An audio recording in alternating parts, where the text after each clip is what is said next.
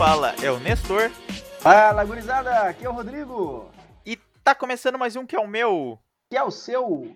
que é o nosso Memescast. O podcast do Núcleo de Implementação da Excelência Esportiva e Manutenção da Saúde da Universidade Federal de Santa Maria. Mais uma semana, mais um Niemescast para você que nos acompanha. Esse que é o Semanário do Niemes. Hoje, dia 30 de outubro do ano de 2020, estamos muito felizes em ter você conosco. Exatamente, véspera do Dia das Bruxas, terminando já, findando mês de outubro. Gostosuras ou travessuras, Nestor? Você é um cara travesso que eu sei. Eu prefiro gostosuras. Então, findando o mês de outubro, pra gente fechar, entrando já novembro, finaleira do ano, já é mais difícil, o ano passou rápido, embora todo esse momento que a gente tá vivendo aí, o ano passou bem rápido, o tempo tá correndo depressa. O tempo urge e essa Sapucaí é grande, Nestor. Já dizia Giovanni Prota na novela Senhora do Destino.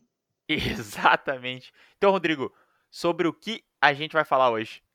Hoje a gente vai comemorar o Dia Nacional do Livro, Nestor. Esse que é comemorado no dia 29 de outubro, então foi ontem o Dia Nacional do Livro. E a gente vem trazendo, então, novidades sobre os livros do Niemes, além de muitas recomendações literárias por nossa parte.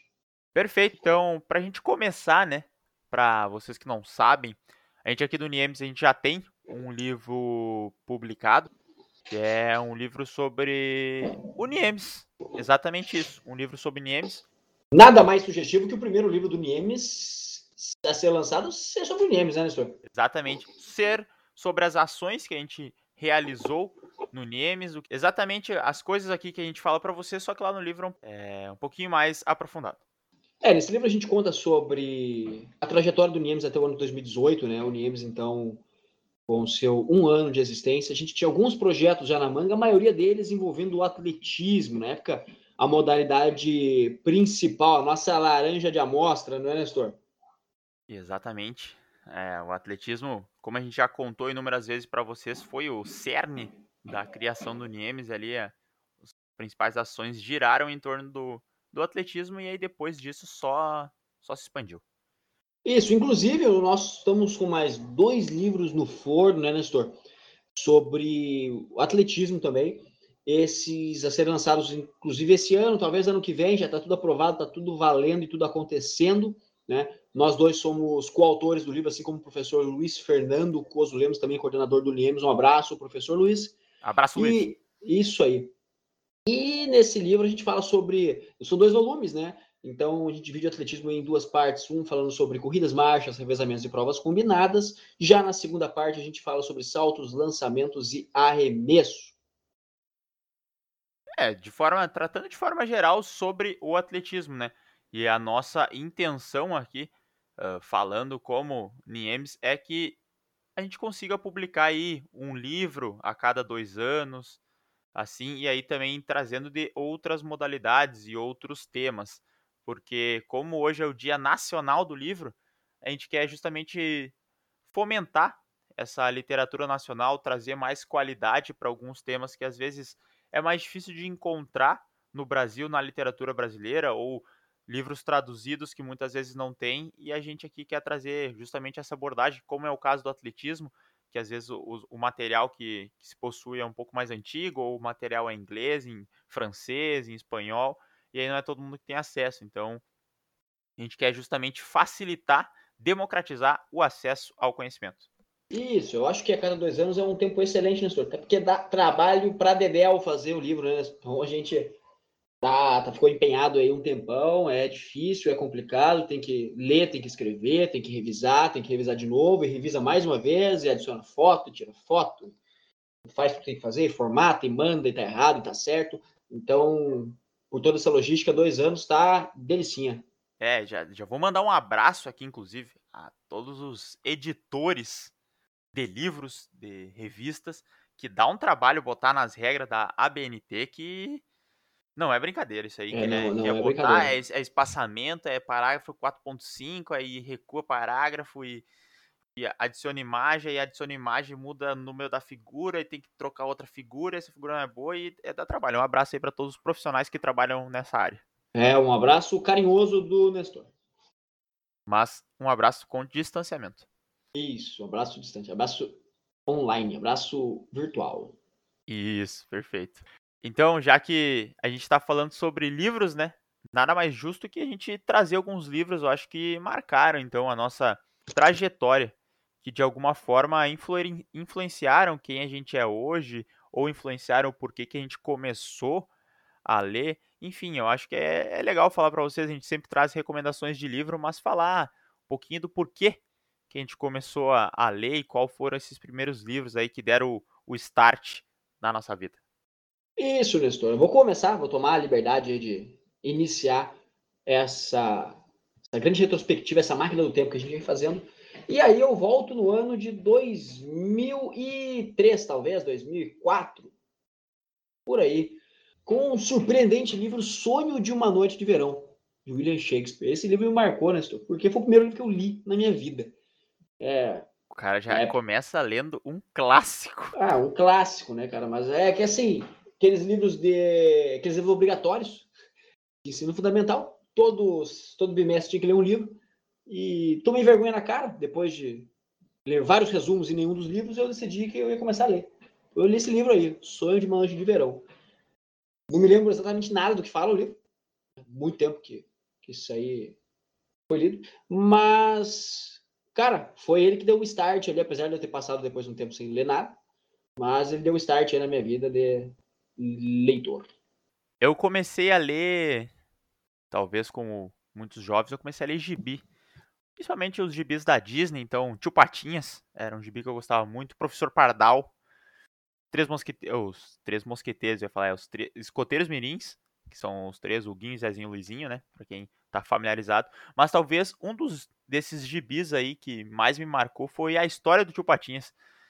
Foi um, um gibi aí que é comemorativo e que conta todas as histórias do pato mais rico do mundo. Ele que é quaquilionário. E foi um livro que me mar- marcou bastante. Eu lembro que eu li e reli ele muitas vezes. Eu sempre comprava os gibis no sebo, e aí depois trocava de novo, levava o gibi, pegava outro, enfim. Acho que minha leitura começou pelo, pelos gibis e dentro, dentro deles eu destaco essa história de Patinhas, edição comemorativa. Você gostava muito de patos, Nestor, eu imagino. O Guinho, Zezinho, Luizinho, Tio Patinhas, é só, só animais desse calibre aí. É, O pato é um eu- animal muito curioso, né? Que o pato ele, ele faz tudo, mas não faz nada bem. Até parece exatamente. Ele corre, caso anda, né? Mas ele pode correr também, voa e nada. E não faz Exatamente. nenhuma coisa bem. Isso, ele não faz nada bem. Na sequência, Nestor, eu vou. Primeira vez aí que, eu- que eu li um livro por gosto, assim mesmo, de ler uma sequência de livros, né? De ler uma, toda uma série de livros, foi com o famoso Harry Potter, né? Isso aí acho que todo mundo da minha geração, né? Teve a oportunidade de estar consumindo esse sua, conteúdo. Não só na minha, virou um clássico aí. J.K. Rowling fez um clássico aí para os livros infanto-juvenis e, na realidade, os adultos também adoram. Esse é um estouro de vendas, né? Estouro de vendas, estouro de história também, muito boa história. E ainda aproveitei e vi os filmes, eu consumi todo o conteúdo de Harry Potter. Eu acredito que você também, né, Nestor? Sim, exatamente isso. Harry Potter também foi o, o primeiro livro que eu li. Agradeço sempre, até vou mandar um abraço aqui pra minha professora, professora Sinara, se ela estiver escutando isso, que ela falou na sala de aula, ela era professora de inglês, e ela tava falando do Harry Potter, como é ambientado em Londres, na Inglaterra, então acabou falando nas aulas, e aí foi o primeiro livro de, não histórias em quadrinhos, né, que não se enquadra como livro, e sim histórias em quadrinhos, mas foi o primeiro livro que eu li, minha mãe, eh, isso era 2007, era o ano, eu tinha 10 anos então, e aí minha mãe achou que eu não ia conseguir ler esse livro porque não tinha figurinha, né? E aí eu acabei lendo o primeiro livro em três dias. E aí de- depois de lá eu nunca mais parei. Teve alguns hiatos, mas não parei mais. Tá lendo até hoje. Até Tivemos hoje, inclusive. Foi Eu um baita reli, esforço pra, pra gente parar a leitura do Nestor pra gente gravar esse podcast. inclusive reli Harry Potter esse ano de novo. Inclusive, ele tá lendo agora o Harry Potter. Pela sétima vez. Sexta vez. Conversa. Bom, na sequência, Nestor, uma nova fase da minha vida assim que vim para Santa Maria, Rio Grande do Sul. O ano era 2012. Era 2012.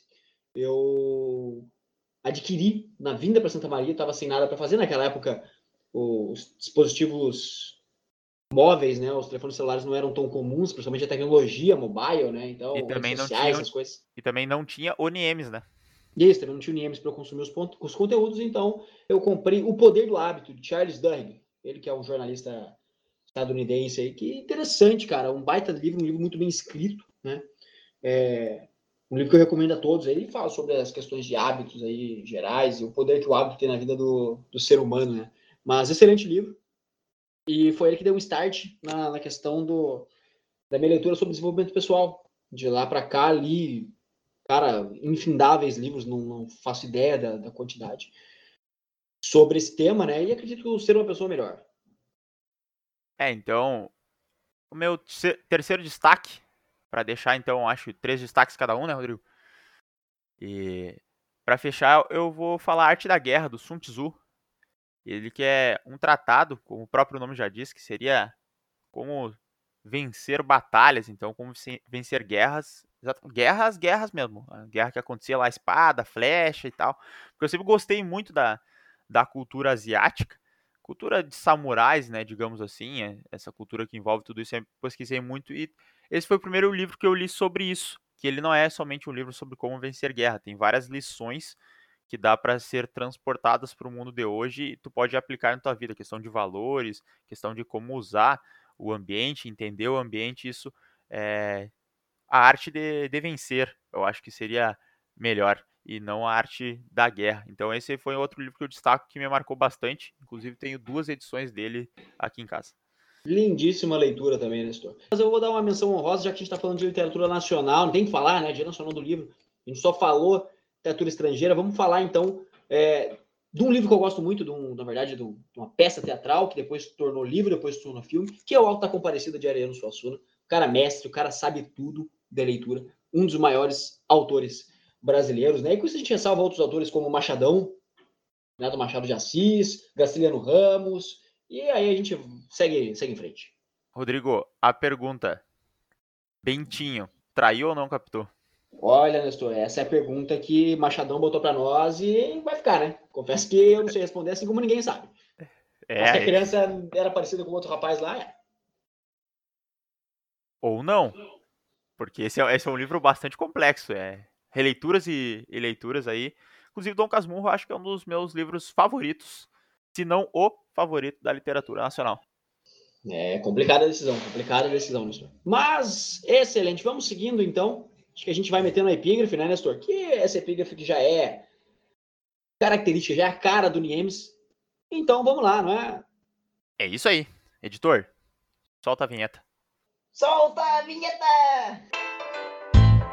Epígrafe do fim de semana. Desse fim de semana vai ser uma epígrafe dupla. né, Tripla, que- eu diria. Isso, vamos epígrafe tripla, então. Começar com uma frase de Mark Twain, onde ele diz que uma pessoa que não lê não tem vantagem alguma sobre uma pessoa que não sabe ler. né? Então, acho que isso é, isso é autoexplicativo, né? E isso define a nossa humanidade. Eu vou citar uma frase aí do George Martin, autor aí da aclamada série As Crônicas de Gelo e Fogo, que depois virou uma série de TV também, o Game of Thrones, que é Um homem que lê vive mil vidas antes de morrer.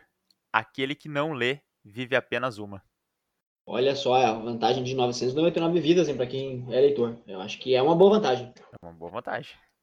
E para fechar a sequência de epígrafes, essa, essa rajada de epígrafes aí, vamos de Mário Quintana, né? outro também autor brasileiro aí, onde o verdadeiro analfabeto é aquele que sabe ler, mas não lê.